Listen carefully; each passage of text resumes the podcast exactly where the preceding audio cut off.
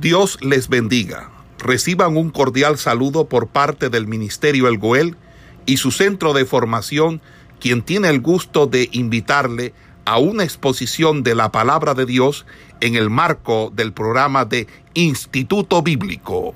Estuvimos hablando del profeta Ezequiel, ya casi finalizando el libro, y eh, nos daba un dato importante con respecto a lo que ya prácticamente es el final de este libro. Ezequiel fue un profeta eh, de todos los, los tres profetas estudiados, el que se pudo entender con una muy clara visión con respecto a lo que a lo que se, se, el Señor quería transmitir. Y una de las cosas que vimos en Ezequiel fue su obediencia. Ezequiel fue obediente a lo que al mandato. Señor, perdón, señor, está bajitico. Entonces, no sé, hermano, revise allá porque apagué el abanico. Aquí no tengo abanico para mover. Y además, como tengo un poco la garganta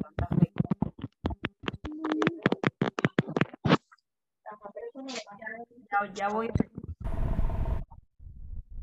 del libro de Ezequiel nos está mostrando eh, un, un destello de esperanza, la esperanza que viene para Israel. Habíamos quedado allí. eh, esa esperanza comienza con Dios prometiendo levantar eh, ese futuro rey mesiánico que sería esa clase de líder que se necesitaba, pero que Israel nunca tuvo. Y nos habla de este nuevo Israel que estaría formado bajo el gobierno de ese rey mesiánico. Porque acordémonos que Israel clamaba un rey, pero un rey a su acomodo, un rey como, como ellos lo querían, que cumpliera sus expectativas. Pero otra condición era lo que Dios estaba, tenía previsto, de enviar ese rey, pero uno rey, un rey que de una forma diferente a instalar su reino. Entonces, Dios lo que quería a través de esto era transformar a un pueblo. Dios eh, lo que quería era hacer de que la nación entendiera, entendiera que necesitaba a Dios, que necesitaba a, su rey, que necesitaba ese dominio, pero de un, de un rey que fuera completamente justo. Entonces, eh, una de las cosas que se establecen en, en este, en este, estos últimos capítulos era Dios establecer en ellos eh, lo espiritual para poder darles a ellos unos corazones nuevos, unos corazones que fueran sensibles, unos corazones que fueran eh, más dados a buscar lo espiritual que estar más pendiente a las cosas, eh, por decirlo así, de la tierra, las cosas terrenales, lo que a su parecer ellos creían que era lo razonable, pero que al final eso traía consecuencias. Entonces, se da en este, en este capítulo, Ezequiel mira un, un, un destello, que es eh, uno de los capítulos más sobresalientes de este, de este libro, que es Ezequiel capítulo 37, que es el Valle de los Huesos Secos. Este capítulo está mostrando la condición espiritual en la cual se encontraba Israel. Esa sequedad, eh, ese torno de esos huesos estaba mostrando cómo estaban ellos. Entonces, Dios les dice que es una imagen relacionando especie de metáfora desde el estado espiritual en cual estaba sumergida la nación. Uno de los pecados más graves que Israel había cometido era su rebelión, su idolatría. Y esto logró que Dios obrara en el proceso para tratarlos a ellos a través del exilio. Pero también esto llevó, eh, causó lo que fue la muerte, en un sentido metafórico, de esa relación que ellos tenían con Dios, del pacto con Dios.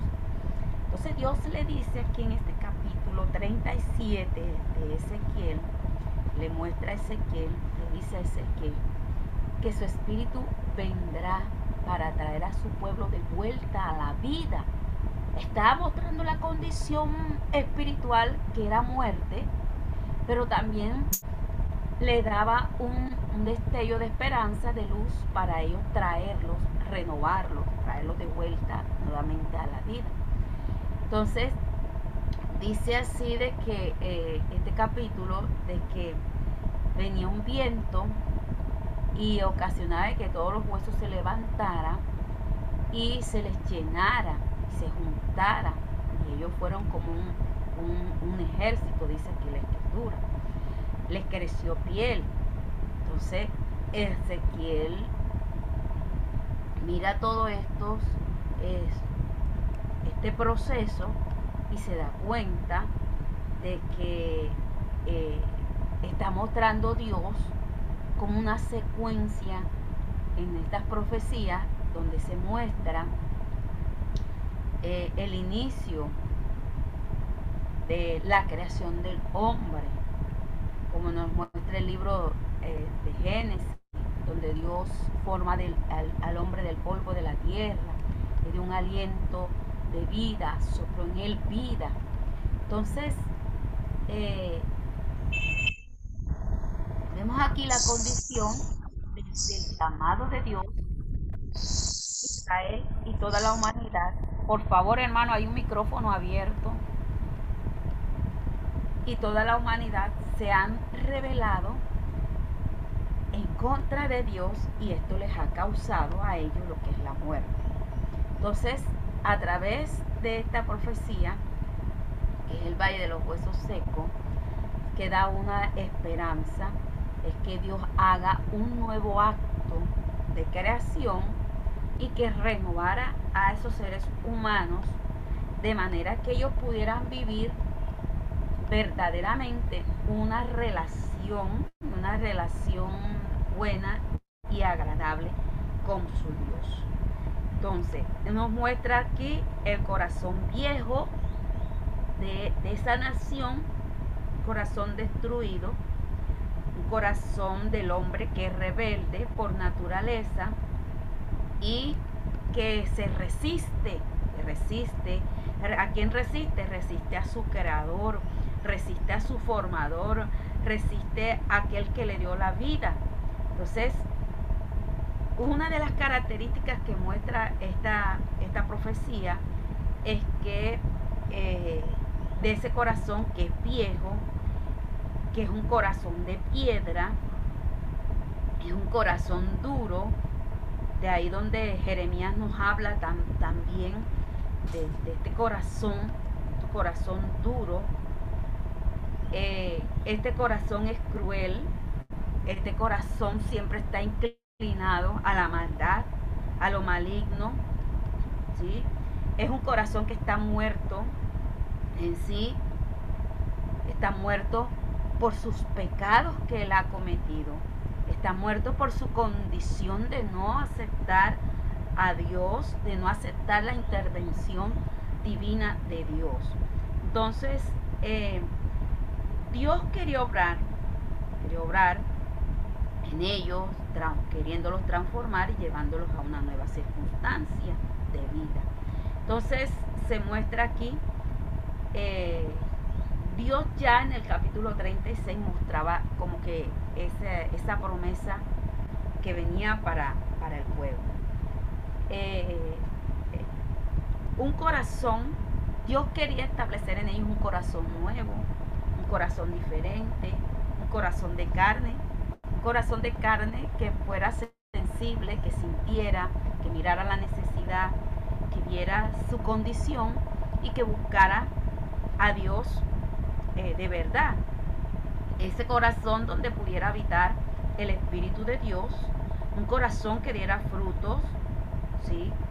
buenos frutos, porque ciertamente el corazón debía demostrar una acción de cambio de, su vieja naturaleza a una nueva naturaleza.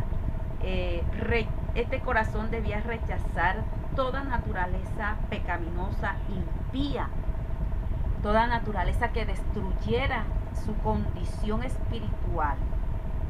Y además de eso, su condición física, porque su condición espiritual iba a traer la muerte. Va a traer la muerte espiritual y la muerte también física.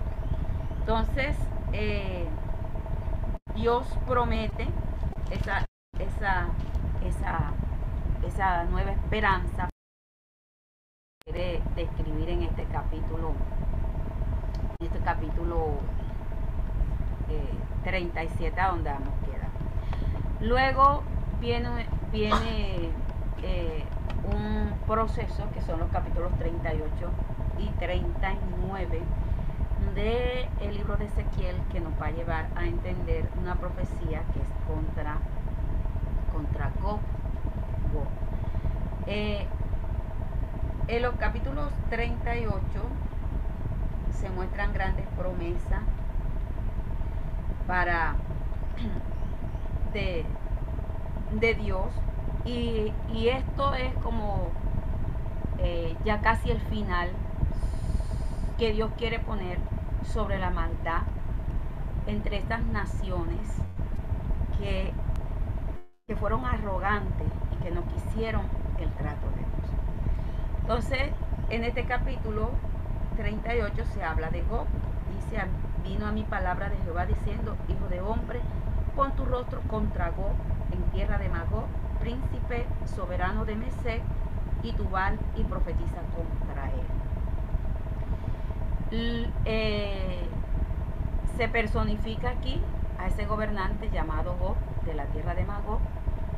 Este nombre se deriva de una genealogía de reinos y tierras antiguas que nos abre el libro de Génesis capítulo 10 y se refiere directamente a ciertos poderíos o ciertas naciones que se consideraban demasiado poderosas, esas naciones eh, del pasado, y aquí Ezequiel toma eh, este nombre bíblico como una imagen de toda y cada uno de esos reinos que de alguna u otra forma causaron destrozos, causaron violencia, fueron destructivos, fueron amenazadores, fueron reinos rebeldes.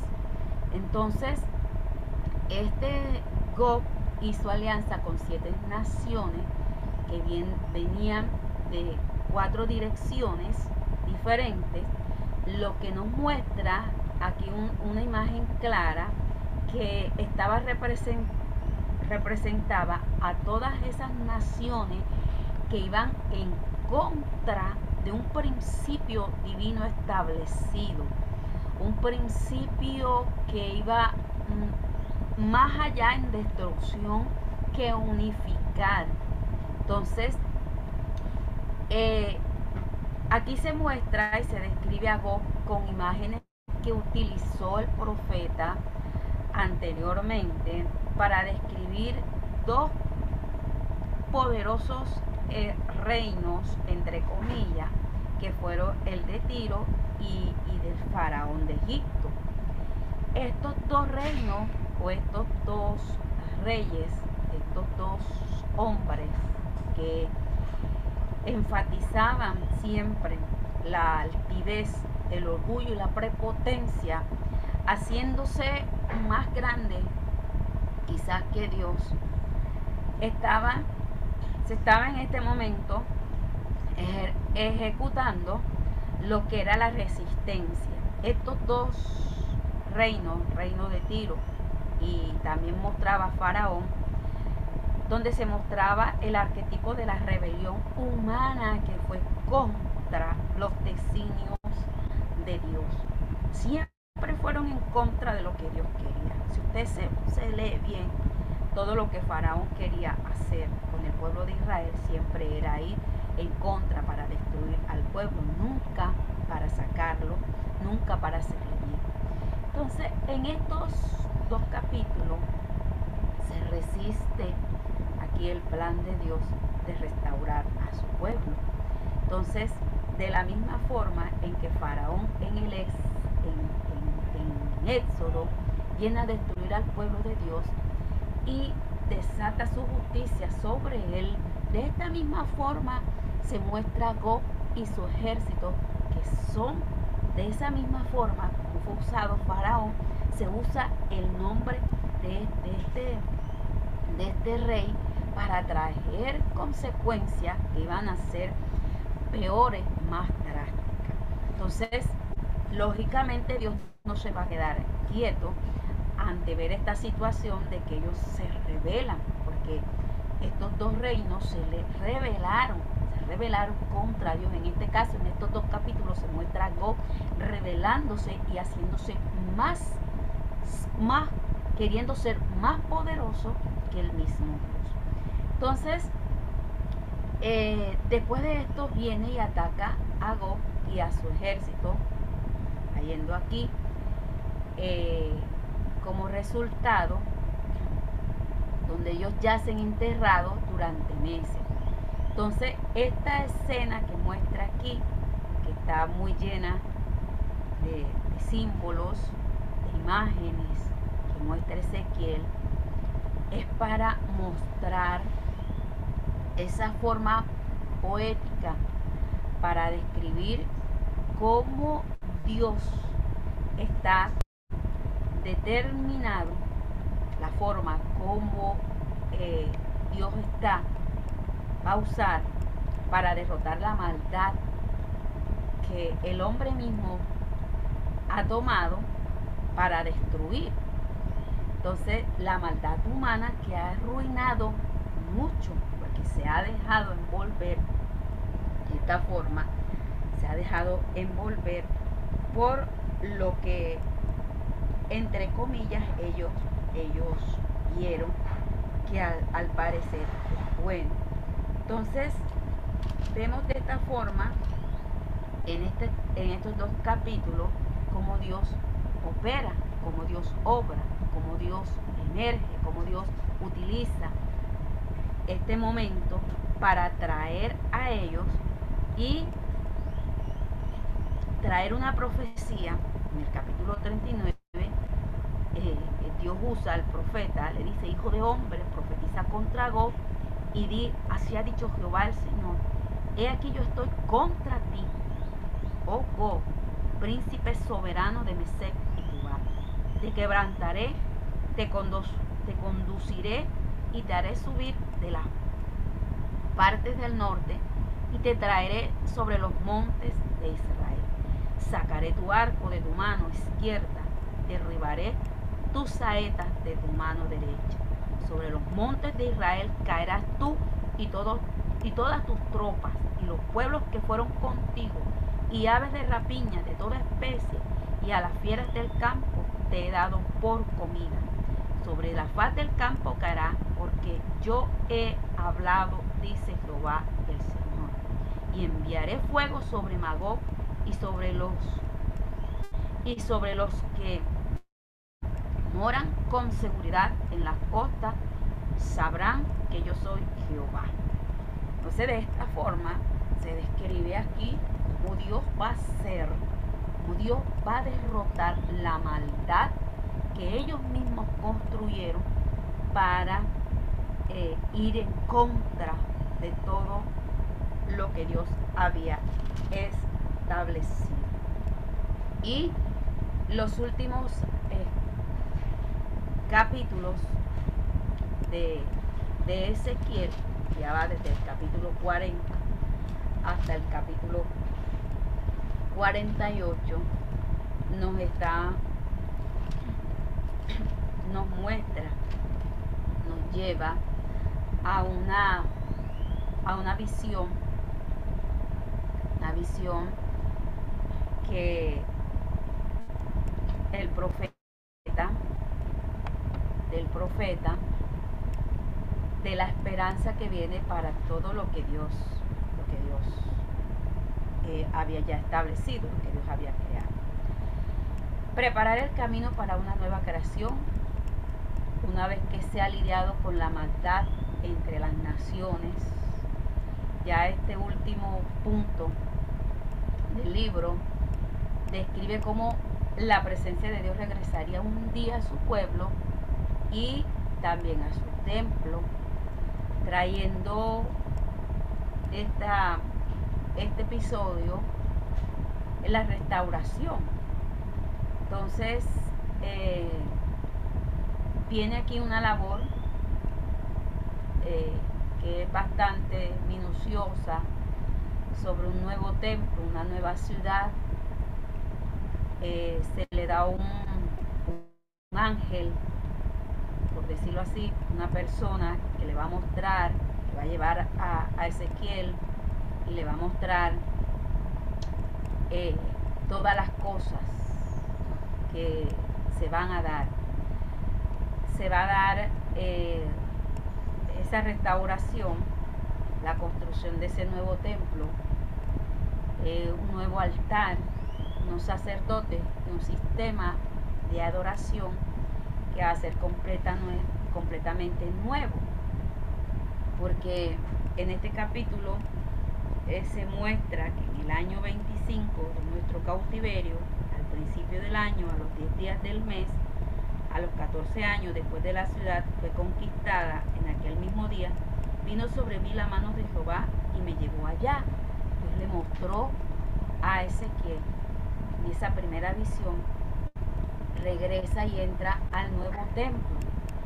Entonces, estas visiones de aquí en adelante eh, ha sido como el debate durante mucho tiempo algunos intérpretes cristianos judíos eh, con respecto a estos capítulos.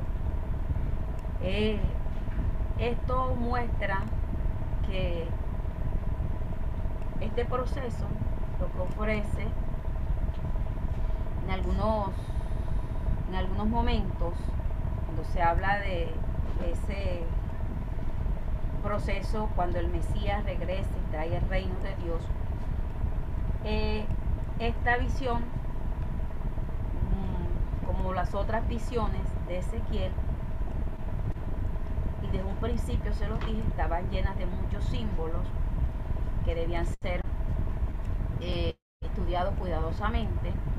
Estos símbolos representaban lo que en realidad era la presencia de Dios, donde le estaba mostrando a Ezequiel el regreso, regresando a su pueblo en el reino futuro, en ese reino mesiánico.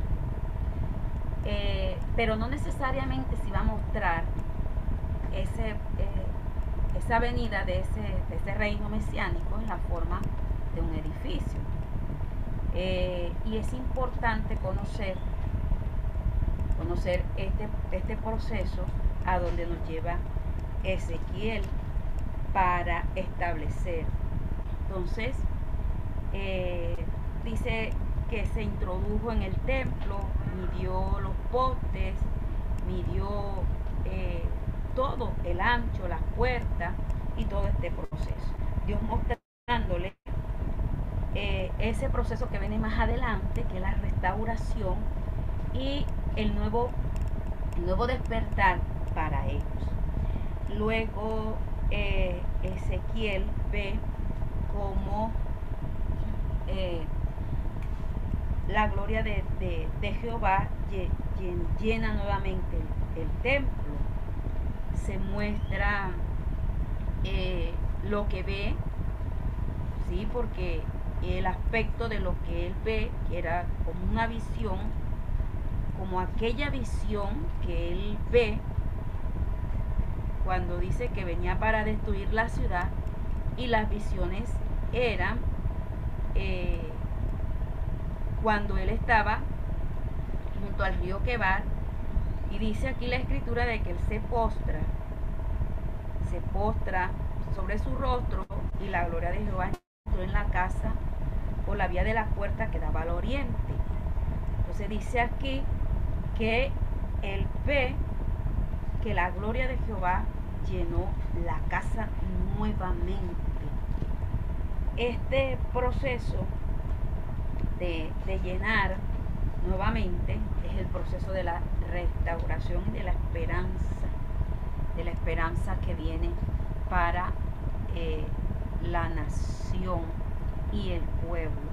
Entonces, eh, se muestran también eh, como él ve este pequeño arroyo saliendo del umbral de las escaleras del templo, se convierte en un río rugiente que fluye del templo y la ciudad hacia el desierto. Eh, ve como eso, uno, de los lugares más desolados, ve como el valle del mar muerto y luego eh, ese río deja atrás un rastro de árboles y vida. Y el al muerto es transformado en un mar de vida que está lleno de plantas está lleno de, de, todos seres que Dios ha creado. Y muestra esto que ya en los, en los últimos capítulos, muestra que es el proceso que viene para restaurar a toda la humanidad. Eh, todas estas imágenes que está viendo el profeta hacen relación a lo que es en el principio la creación. Cuando Dios los capítulos 1 y 2 del libro de Génesis muestra todo el proceso que Él hizo para manifestar eh, su poderío, su grandeza a través de sus manos.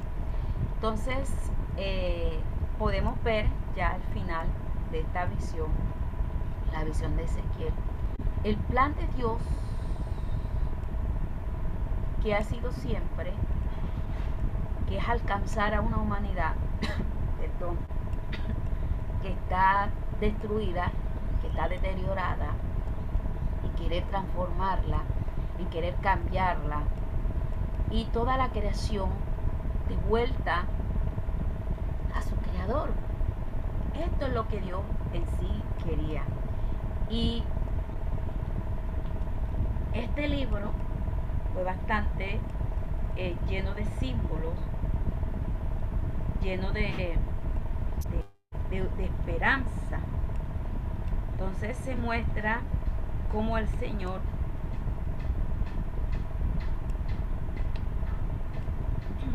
como el, como el Señor quería de verdad restaurar a la nación y también no solamente a la nación, sino a todo, a toda la humanidad. Entonces el libro termina aquí con el nombre de la ciudad. Desde aquel día será Jehová queriendo decir que el Señor está aquí esa ciudad jardín está indicando de que Dios iba a estar siempre allí, siempre presto, siempre a extender la mano para que eh, la nación se, el hombre, la humanidad se mostrara hasta allí de esta forma. Y de esta forma, mis amados hermanos, culmina el libro de Ezequiel Ezequiel eh, nos, muestra este, este grande acontecimiento de, retomar y de alcanzar, de ser eh, esa, heredad, esa herencia de Jehová, ese río de vida que transforma, ese río de vida que, que da vida al hombre, que caracteriza a Dios, porque eh, Dios siempre ha querido mostrar al hombre como Él lo ama, como Él lo, lo, lo ha querido, ha querido siempre el bien para el hombre. Entonces, eh, de esta forma culmina el libro de, de Ezequiel.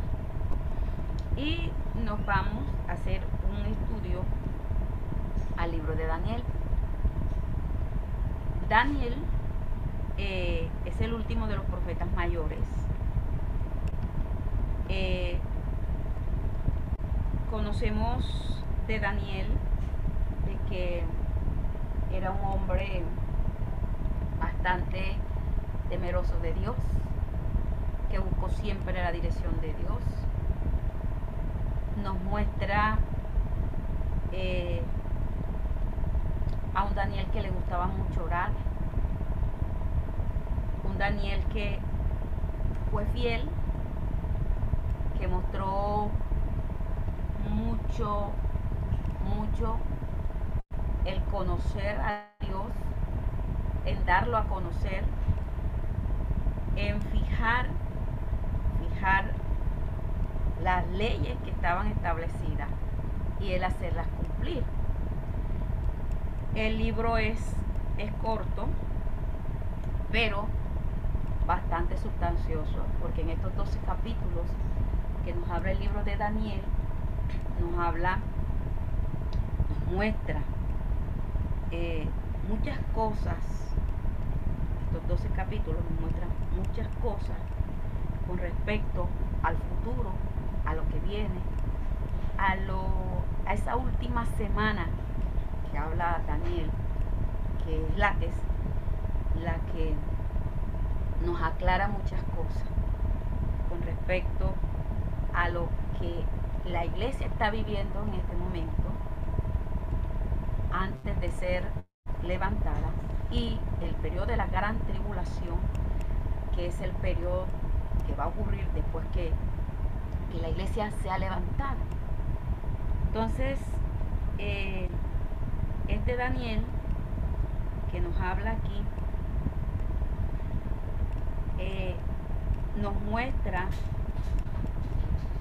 dos formas o el libro está dividido en dos, en dos partes.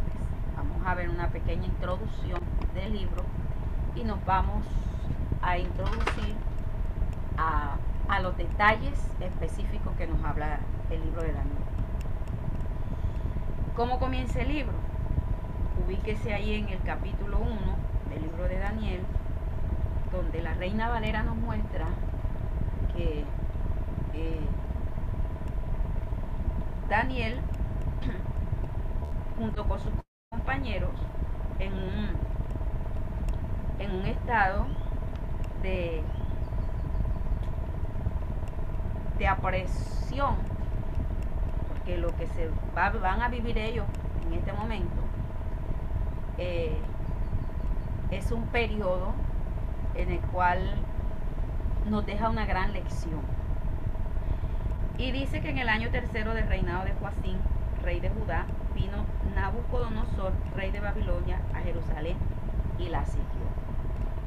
Entonces la historia comienza aquí, justo después de que el primer ataque de Babilonia a Jerusalén. Ellos habían saqueado la ciudad y su templo, como nos muestra el libro de Segunda de Reyes,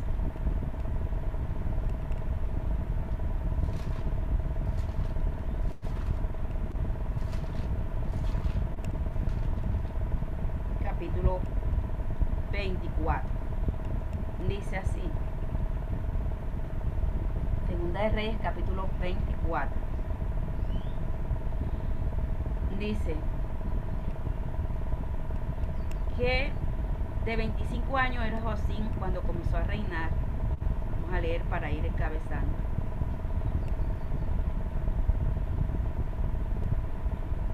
Once años reinó en Jerusalén. El nombre de su madre fue Sebuda, hija de Pedaías. E hizo lo malo ante los ojos de Jehová conforme a todas las cosas que su padre había hecho. En su tiempo subió en compañía de Nabucodonosor, rey de Babilonia, o vino a ser su siervo por tres años, pero luego volvió y se rebeló contra él.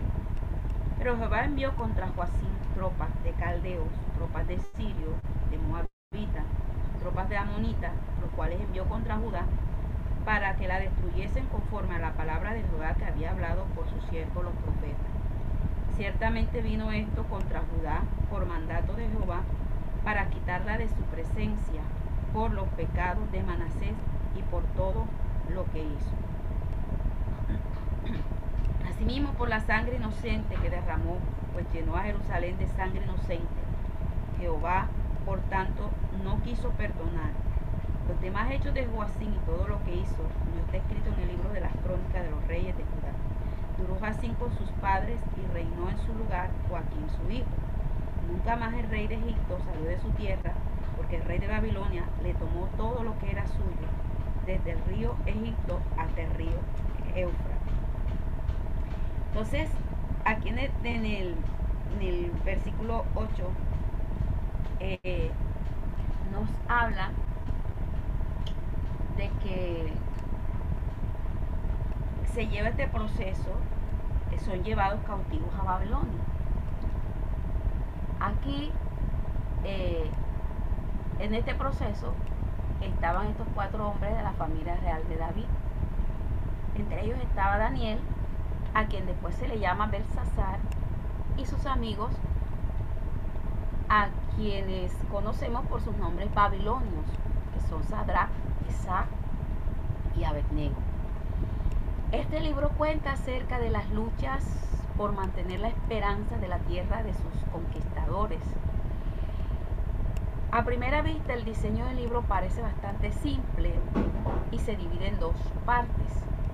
Del capítulo 1 al capítulo 6 están contenidas la historia acerca de Daniel y sus amigos en Babilonia. Y los capítulos del 7 al 12 están contenidas las visiones de Daniel acerca del futuro, de lo que va a venir de ese proceso que viene sobre eh, la tierra.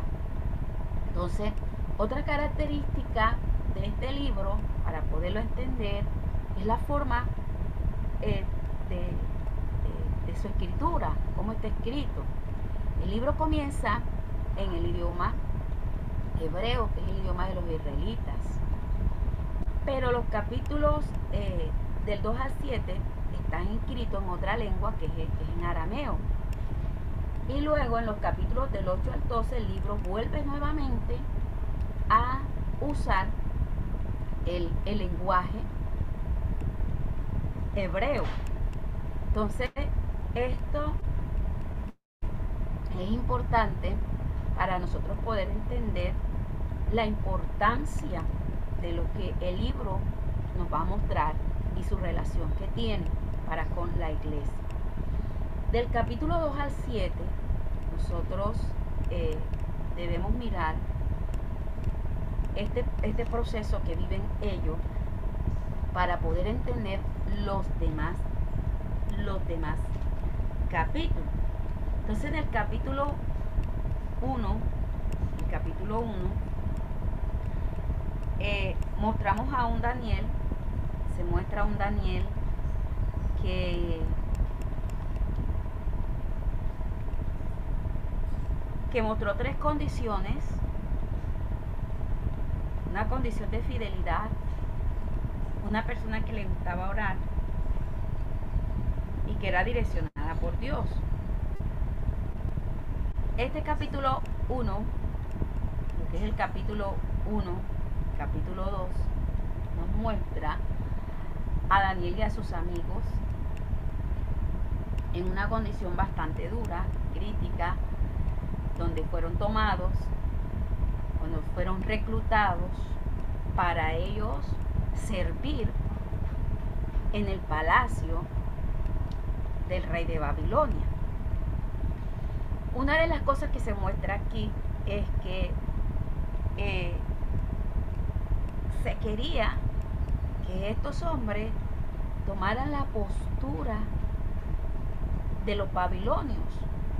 Pero como eran hombres creyentes que mantenían su fe puesta en lo que ellos habían estudiado, en el Dios que habían creído. Y una de las cosas, de las primeras cosas que se muestra aquí, es que estos tres, estos varones, junto con Daniel, mostraron una postura para no abandonar su identidad como judíos y lo que ellos habían vivido de las experiencias que les habían permitido conocer al Dios verdadero y al Dios real. Primero aquí no cambiaron su identidad, ellos mantuvieron su postura, su posición. Segundo, ellos eh, los querían obligar a ellos a violentar sus leyes que ellos ya tenían como por costumbre donde ellos iban. Entonces, ellos no mostraron aquí, eh, no aceptaron, al contrario, eh, retaron al rey, retaron al rey para que ellos miraran la forma de lo que ellos habían aprendido y habían sido enseñados y a quien habían conocido, mostrar la condición de quién era ese Dios, ese Dios verdadero, ese Dios real. Mostraron aquí su fidelidad hacia Dios, hacia la ley, hacia la Torah, hacia lo que ellos habían eh, aprendido. Y otra de las cosas que se muestra aquí era la perseverancia en la oración. Daniel era un hombre de oración.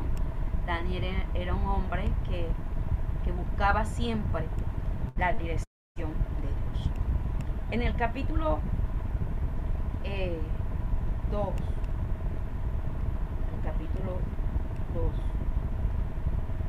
nos muestra que eh, bueno, ya las demás características que se vieron ahí en el capítulo 1, usted ya las ha debido leer y mirar eh, lo, que, lo que pasó. Eh, estos varones no fueron hallados eh, como los demás, sino que se les dio un espíritu diferente. Daniel y, sus amigos se les vio, se les notó la inteligencia y lo que el rey vio en ellos fue su forma dedicada de mirar a ese Dios poderoso y soberano que estaba sobre ellos. En el capítulo 2, Daniel interpreta el sueño de Nabucodonosor y en esta interpretación de una estatua hecha de cuatro tipos de metal, donde esta simbolizaba eh, una secuencia de reinos y la cabeza de esta era Babilonia. Luego se dice que una enorme roca llega volando, quiebra la estatua, la piedra se convierte en una enorme montaña. Este sueño es la primera de muchas visiones que el profeta ve, eh, donde en todas ellas Daniel muestra con mucha sabiduría, con mucha inteligencia, direccionado por Dios, lo que eh, él, lo que Dios le mostrara y lo que Dios le revelara, él lo diera a conocer.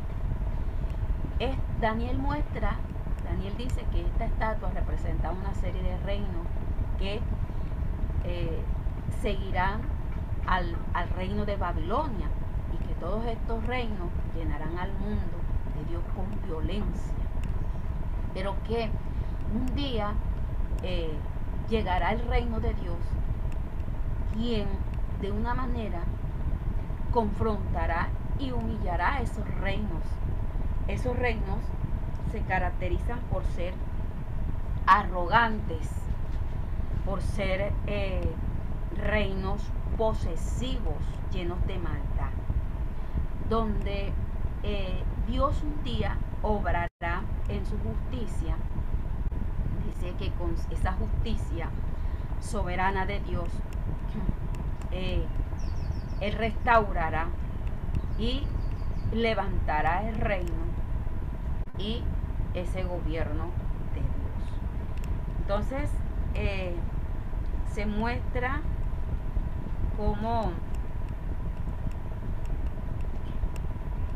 como aquí el profeta, como aquí el profeta eh, interpreta este sueño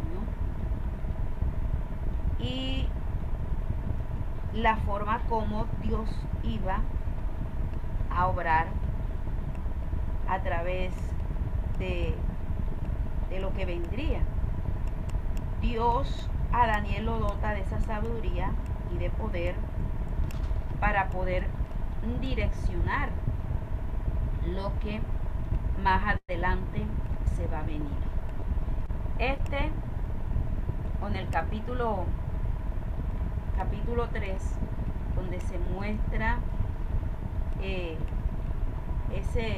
ese, ese, sueño de en este capítulo 2, eh, es una motivación para levantar esa estatua y donde esta estatua marcaría el objeto de culto a la idolatría. Entonces, eh, esta estatua aquí, con este proceso, se inaugura un, una ceremonia de, de esa forma idolátrica, de esos esos hombres que querían ser más, resaltar más que Dios. Entonces, la idea era, la idea era de que todos debían estar presentes por orden real y postrarse delante de la imagen con el objeto de llevarlos mucho más a la, a la idolatría. Entonces, eh, esto muestra la condición en que está emergida la nación y la condición de este rey, de este rey, mostrando aquí la altivez, el orgullo y la prepotencia en, este, en este reinado. Ahora, eh, el profeta muestra, muestra ahora, vamos a ir mirando en el capítulo 3, lo que ya estaba establecido como un decreto era inclinarse y adorar a esa enorme estatua, a ese ídolo, eh, donde representaba al rey donde representaba su poderío, donde representaba su imperio. Y esta historia en este capítulo 3 nos muestra una grandeza de lo que Dios pudo hacer en ese momento. Eh, los amigos de Daniel son perseguidos, son arrojados en un horno de fuego pero vemos aquí que ellos prefirieron ser tirados allí, en ese horno de fuego, antes que inclinarse y adorar esa estatua, antes que ceder, antes que ser resistidos a ellos, dejar su creencia y lo que Dios les había ya de una u otra forma establecido y enseñado y lo que ya Dios les había mostrado y hecho a que, ellos pudieran completamente abandonarse y tirarse por la circunstancia, porque esto es un momento de apretura, esto es un momento difícil, Un momento donde se va a ver a la muestra de que Dios es grande que, y que es real. Entonces, aquí se muestra esa grandeza de que ellos, ellos,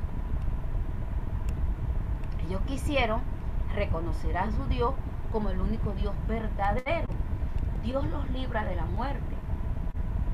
Y al ser librados de la muerte, ellos son exaltados por el rey, quien a través de esta hazaña se da cuenta de que, aquí dice, reconoce de que realmente estos tres jóvenes eh, realmente amaban a Dios y que seguían a Dios. Y ellos les decían aquí a nuestro Dios a quien servimos, Él puede librarnos del horno de fuego ardiendo y de la mano eh, y de la mano tuya, porque directamente se lo dijeron al rey, de, tu misma mano. Entonces ellos prácticamente retaron aquí, haciendo en su mano el poder de Dios y la demostración de este hecho se dio con este milagro. Entonces, eh,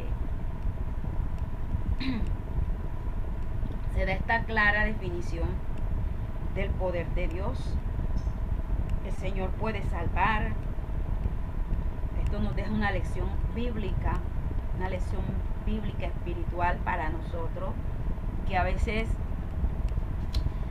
nosotros no confiamos completamente en lo que Dios puede hacer en nosotros, en nuestras vidas, nuestras decisiones. A gente que se lanza por temor a, desistir en, en el Dios en quien ha creído y rinde su corazón completamente a la voluntad del enemigo por no querer morir. Nosotros vemos en la, en la Biblia grandes de grandes hombres que prefirieron ser muertos antes a desistir de su creencia y de lo que Dios, de lo que ellos habían visto. Uno de ellos fue Esteban. Muchos relatan la historia de este varón como un gran, un gran hombre. Él prefiere ser apedreado antes a desistir y que en su, su momento de angustia él pudo eh, las mismas palabras expresadas, decir Señor, perdónalos, porque no saben lo que ellos están haciendo. Hombres que de verdad han conocido a Dios, que se han mostrado fieles al llamado, fieles a, lo, a lo que Dios les ha prometido. Ellos prefirieron ser quemados antes que resistir y, guiarse a la condición baja de este mundo y su idolatría. Entonces, esto nos muestra aquí, nos muestra aquí que Dios puede librarnos aún de la misma muerte para nosotros seguir glorificando y exaltando su nombre.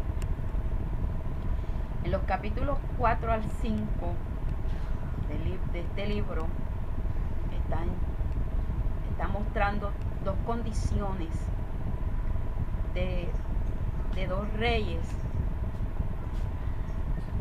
que dejaron un gran mal ejemplo porque una de las cosas que destacó en este, en este periodo fue el orgullo por su poder Así como en el capítulo 2, Dios les advierte a ambos a través de sueños, luego se los lleva para que ellos pudieran entender de una forma más amplia, por visiones, donde eh, solo Daniel puede interpretar.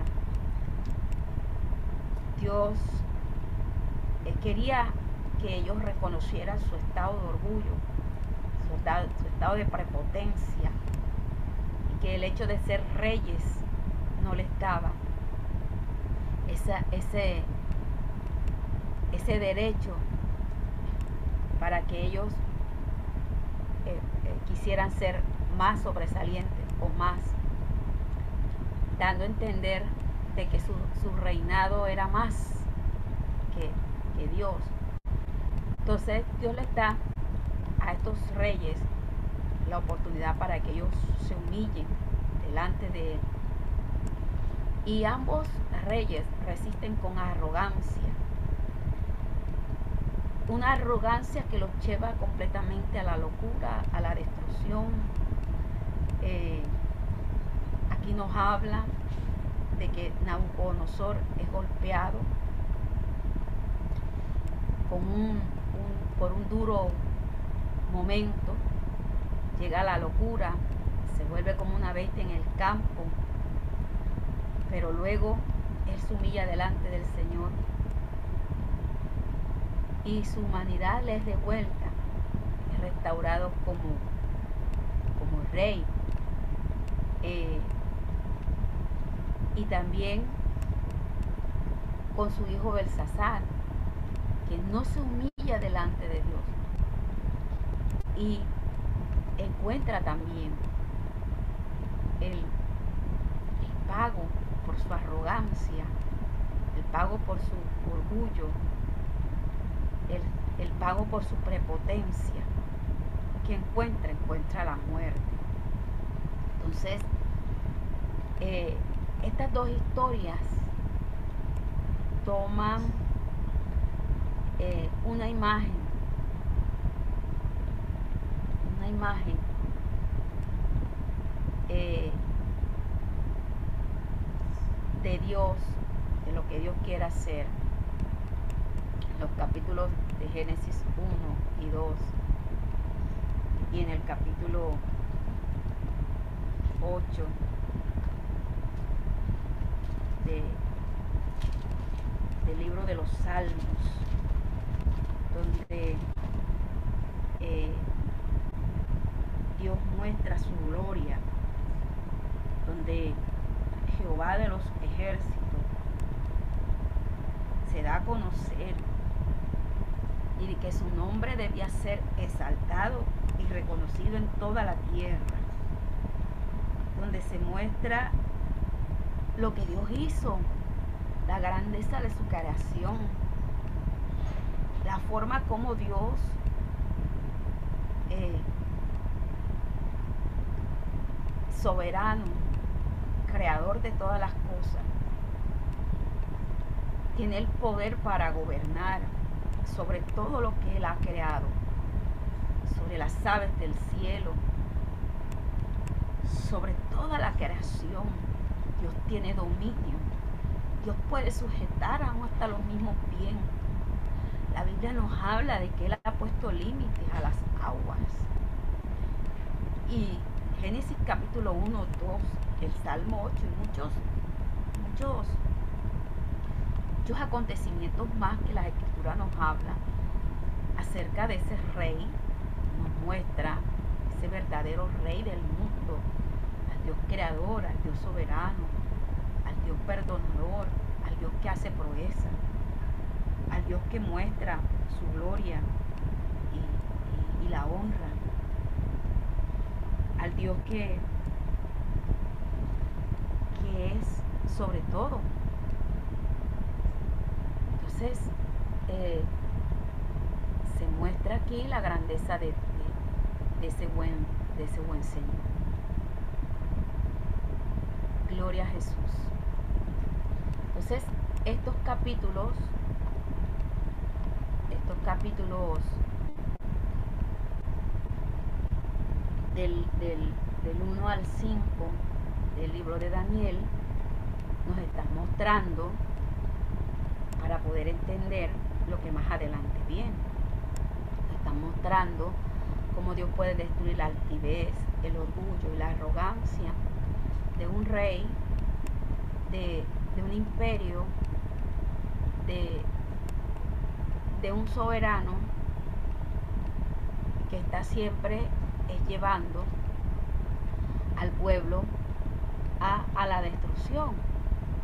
Y Dios lo que quería mostrar aquí era que ellos, ellos reconocieran, se humillaran, se humillaran delante de su Dios para Dios de una forma así obrar en ellos. Amén, mis amados hermanos.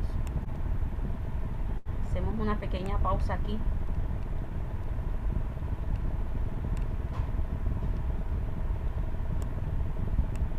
Bueno, la hermana no está por ahí.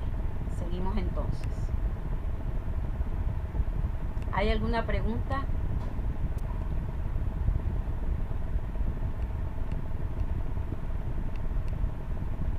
Bueno, seguimos. El capítulo 6 y el capítulo 7 de este libro nos muestra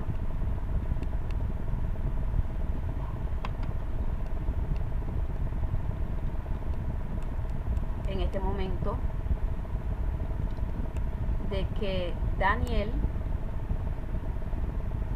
donde es llevado ahora a un proceso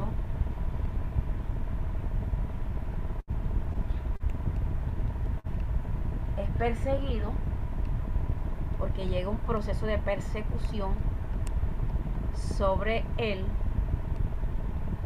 y, y esta persecución se hace como con el fin de que, de que él se niegue, de que él resista, de que él doble sus rodillas e incline su corazón a Dios, pero al Dios eh, pagano. Y Daniel se niega, se niega en este momento a, a desistir, porque realmente eh, la postura que tiene Daniel es de un hombre de, de una entrega total, un hombre que ha conocido a Dios. Y difícilmente para él iba a ser eh, va a ser difícil, va a ser difícil desistir, dejar de orar cuando ya tenía una costumbre. Él no podía dejar, dejar de adorar a su Dios. No lo iba a hacer. Entonces, de la misma forma como fueron sentenciados sus amigos, de esa misma forma, para querer que Daniel renunciara, renunciara, eh, se le obliga, se le va a dar muerte, sentenciado a muerte, arrojado en el foso de los leones. Pero nuevamente vemos aquí la mano misericordiosa de Dios obrando en la vida de Daniel. Y es que eh, Dios lo libra de las bestias, y nuevamente así de la forma como sus amigos fueron librados del horno de fuego, también es librado el del foso de los leones. ¿Y por qué esto? Porque Daniel mantuvo, a pesar, a pesar de su circunstancia, a pesar de su, de su condición, él mantuvo la postura de seguir adorando a su Dios, de fidelidad. Es una de las cosas de las cuales Dios muestra su grandeza y su poder a través de la fidelidad. Eh, luego en el capítulo 7, capítulo 7, vamos a ver, eh, Daniel tiene una visión, una serie de cuatro, cuatro bestias eh, que se muestra aquí, una como un león, una como un oso, otra como un leopardo. Eh, estas cuatro figuras está simbolizando un reino y un reino, un rey, un reino que, es arrogante, un reino que quiere manifestarse, darse a conocer, un reino que, que es de destrucción, un reino que, que de una u otra forma eh, va a traer consecuencias, porque eh, el final de todo, de todas estas, estas cuatro, estas cuatro bestias, se identifica una bestia que es un imperio realmente malvado, que tiene muchos cuernos. Se muestra esto que es un símbolo que es común para los reyes en el Antiguo Testamento. Hay un cuerno específico que es una imagen de un rey que es arrogante, que exalta a sí mismo por, por encima de Dios. Se quiere dar a conocer. Este reino persigue pueblo. Entonces, ahora el pueblo de Dios se simboliza por una figura llamada el Hijo del Hombre, que es una imagen del pueblo del pacto de Dios. Es una imagen que representa al pueblo de Dios. Entonces, hay tres palabras que, que son completamente eh, descritas en esta en este en este punto en este en, en este capítulo 7 que es la visión de estas cuatro bestias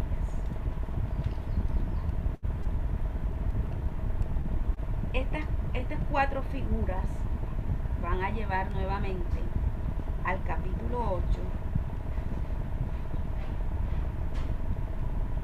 y nos van a adentrar a un periodo, a un periodo, porque lo que está mostrando aquí Daniel en este capítulo es la consecuencia de lo que viene más adelante. Dice que en el año tercero del rey Belsasar me pareció una visión a mí, Daniel, después de aquella, que me había aparecido antes. Cuando la vi, yo estaba en Susa, que es la capital del reino, en la provincia de Lan. Dice que alzó los ojos, un carnero que estaba delante del río tenía dos cuernos, aunque los cuernos eran altos, alto que el otro y el más alto creció después. Entonces vi que el carnero hería con los cuernos al poniente, al norte y al sur, que ninguna bestia podía parar delante de él, ni había quien escapase de su poder. Y hacía conforme a su voluntad y se engrandecía. Entonces, Daniel en este capítulo está mostrando esta condición que viene para tratar, tratar de, de meter, meter esa figura que va a hablar de ese reino que se va a identificar como un imperio que va a ir en contra de lo que ya Dios está estableciendo. Un rey que se va a dar a conocer y que se va a exaltar y que va a llevar al pueblo a negar, va a envolverlo los va a destruir para que no se cumpla el propósito divino de Dios sobre ellos. Entonces, en esto, en este capítulo, nos muestra en el, en el, en el capítulo 7 nos vamos enfocando, perdón, el capítulo 8 nos vamos adentrando hacia lo que realmente en este punto de, del libro de Daniel, que es en el capítulo 9, que nos trae un, un episodio donde Dios muestra eh, a Dios, perdón, Dios muestra a Daniel en oración. Estaba en ayuno, estaba en silicio. Entonces, Dios le, le va a mostrar a él un proceso por el cual una serie de visiones que son necesarias que nosotros conozcamos. A partir del, del capítulo eh, de este capítulo 9, cuando Daniel dice que aún él estaba hablando y orando y confesando el pecado, el pecado de, del pueblo de Israel, él dice que derramaba eh, su alma delante de Jehová derramaba allí su corazón y Dios comienza a hablar. Dios comienza a mostrarle. Dice que estaba hablando en oración cuando vio el varón a Gabriel, a quien había visto en la visión al principio, volando y dice que vino a mí como a la hora del sacrificio de la tarde. Se reconoce aquí que ese sacrificio de la tarde es como la, las 3 de la tarde, la hora de, ese momento, la que sacamos nosotros a dedos. Bueno, esto, este capítulo 8 se enfoca con el capítulo 9 mostrando lo que a partir del versículo 20 del libro de Daniel nos lleva a que es la profecía de esas 70 semanas.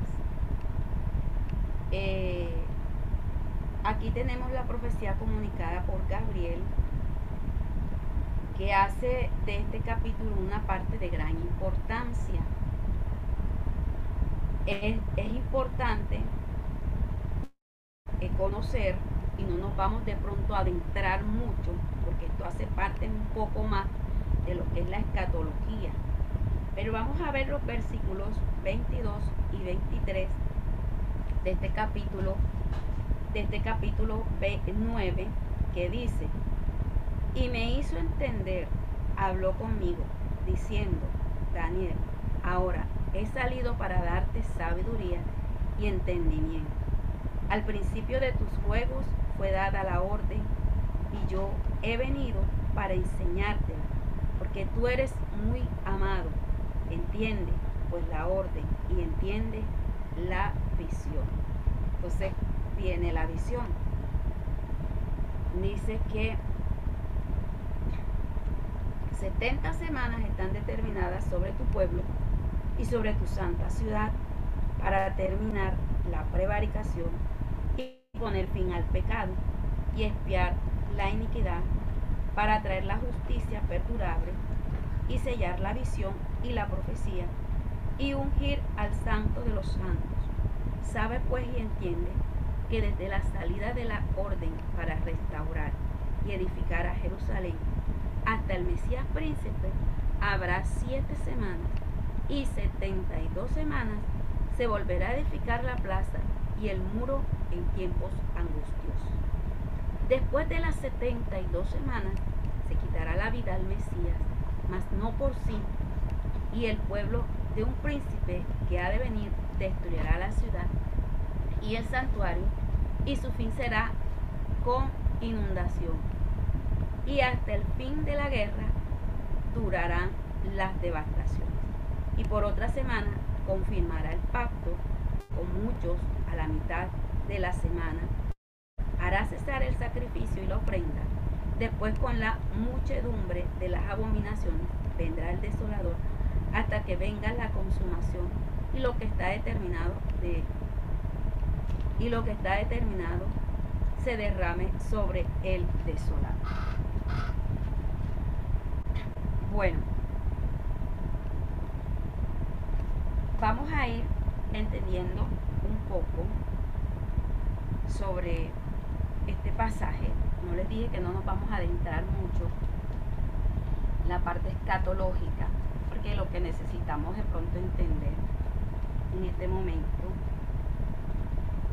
en, este, este capítulo, eh,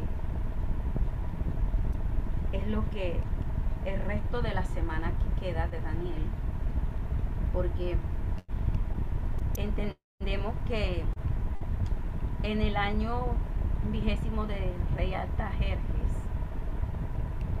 salió un decreto para Nehemías para que él reedificara la ciudad. Eso fue en los años 445 a.C. Este tiempo está dividido en tres periodos. Eh, la primera parte que se nos habla eh, son de esas siete semanas que están establecidas. que queremos que usted entienda? Lo que eh, Gabriel le comunica a, a Daniel en este punto. Dice, 70 semanas están determinadas sobre tu pueblo y sobre tu ciudad para determinar la prevaricación y poner fin al pecado, espiar la iniquidad, para traer la justicia perdurable y sellar la visión y la profecía. Se están declarando aquí que son esas 70 semanas. Pero algo que le dice él, y es que usted debe entender, es que sabe pues y entiende que desde la salida de la orden para restaurar y edificar a Jerusalén hasta el Mesías príncipe, habría siete semanas y setenta y dos semanas se volverá a reedificar la plaza y el muro en tiempos angustiosos. ¿Qué queremos mostrar aquí? Y es que eh, este periodo que se da eh, nos lleva para ir deduciendo lo que está hablando aquí eh, el ángel nos lleva a mostrar el fin de lo que es la, la primera parte de la historia bíblica, que es el Antiguo Testamento. Se muestra aquí donde eh, va a haber un tiempo donde iba a ser destruida eh, Jerusalén, se va a dar un tiempo en que eh, en esa parte de estas semanas que está hablando Daniel, es un periodo donde vemos primero la destrucción de Jerusalén. Esto nos va a llevar hasta el Mesías. Eh, donde se da esa, esa destrucción, donde es quitada la vida del Mesías, porque ahí, muestra. En esa semana 69, todos estos acontecimientos se han debido dar.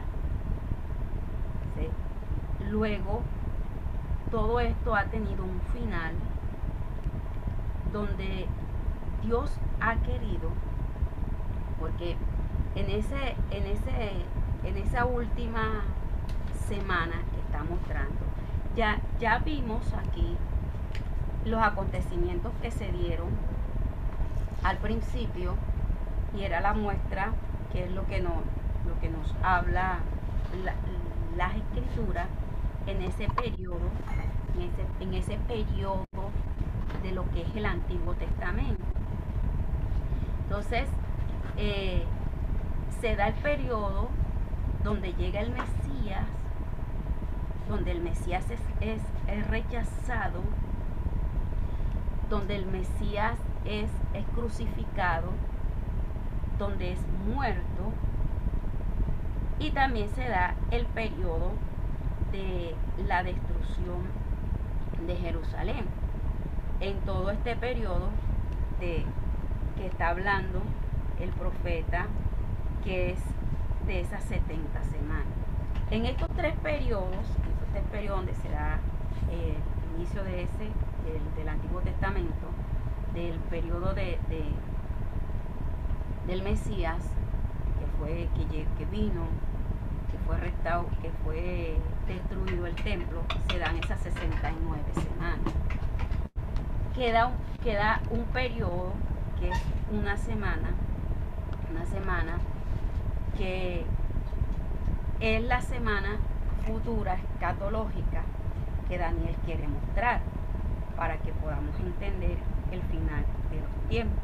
Quiere decir que estas 70 semanas que él está hablando aquí este periodo, todavía falta por concluir la última semana. El final de esa semana 70 no ha terminado. Luego eh, se muestra aquí un final que es donde Dios ha estado llamando a su pueblo al arrepentimiento. Este periodo es el que se le conoce como el tiempo de los gentiles el tiempo de la gracia, donde Dios lo que quiere es mostrar su, su grandeza para con la humanidad y que todos lleguemos a un estado de arrepentimiento y de búsqueda al Señor. Eh, se muestra después de este tiempo de que la iglesia está luchando, porque una de las cosas por las cuales nosotros estamos eh, peleando en esta tierra es por no quedarnos en esta tierra, porque se va a llegar el momento de que se va a dar el cumplimiento de lo que es el rapto de la iglesia. En ese periodo del rapto de la iglesia, la iglesia va a ser levantada la iglesia va a ser quitada de esta tierra. Cuando la iglesia sea quitada de esta tierra, va a venir el periodo que se llama de la gran tribulación, el periodo que eh, donde se va a ver eh, eh, donde la tierra comienza un, un momento difícil, un momento duro. Se ve lo que es lo del anticristo. Entonces, todo esto nos lleva a nosotros a mostrar de que Dios lo que quiere a través de esta visión del profeta es mostrar lo que más adelante va a venir. Es un, es un periodo, un tiempo de fin, es un tiempo de angustia, es un tiempo de persecución, es un tiempo que por el cual nosotros estamos peleando y vamos a conocer la palabra de Dios para no estar viviendo esas consecuencias nefastas que va a venir para esta humanidad. Un periodo triste, un periodo duro, un periodo de, de mucho, de mucho, de, mucho pecado obrando, porque ya, ya se establecería lo que era el, anticristo y su gobierno. Entonces, esto es importante entenderlo en esta, en esta, en esta profecía de, Daniel. Esta profecía de Daniel que nos lleva a nosotros a meditar, alcanzar, alcanzar el momento a nosotros concientizarnos, vivir una vida agradable a Dios. Y de esta forma, este, el profeta comienza eh, el despliegue final, porque aquí viene un, despliegue final donde muestra eh, eh, el anticristo, la descripción que hace Daniel acerca de este gobierno, donde actuará arbitrariamente, donde será un dictador, donde, donde se elevará sobre todo y, tendrá, eh, tendrá eh, devoradamente esa práctica de la maldad. Entonces, es donde va a haber un momento en que a Dios no se le va a prestar atención, donde será un momento cruel, donde se tendrá un momento terrible para vivir en esta tierra. Por eso Daniel nos manda a que nos apercibamos y a que entendamos el final de estos tiempos. Porque eh, el tiempo del rapto de la iglesia está que se da. ¿Y por qué entendemos que está que ya, ya se da? Es por, por lo que tú estás viendo en este momento y lo que está pasando en este momento. Cumplimiento de muchas profecías ya han sido dadas, faltan unos periodos por cumplir, pero todo ya está prácticamente listo para que el Señor en cualquier momento venga, venga por su iglesia. Viene el Señor por su iglesia, nos vamos con Él a reinar, nos vamos con el Señor a un periodo también.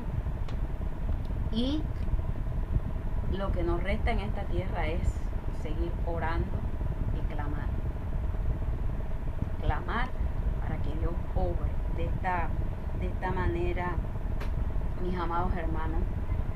Eh, este libro concluye, concluye dando una voz de alerta para nosotros despertar del sueño en que estamos, porque ciertamente muchos estamos dormidos, Creemos que Cristo no va a venir, pero ya Él viene. Apercibámonos de este momento, de este momento que viene, cuando eh, entendió Daniel de toda esta visión.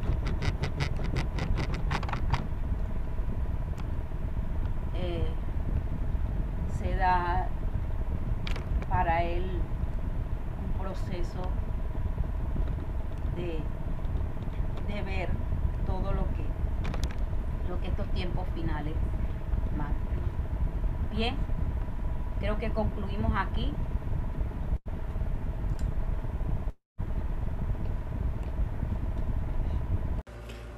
Esperamos que este estudio haya sido de bendición para su vida y ministerio. A Dios sea la gloria. Este es el Ministerio El Goel, vidas transformadas para cumplir el propósito de Dios.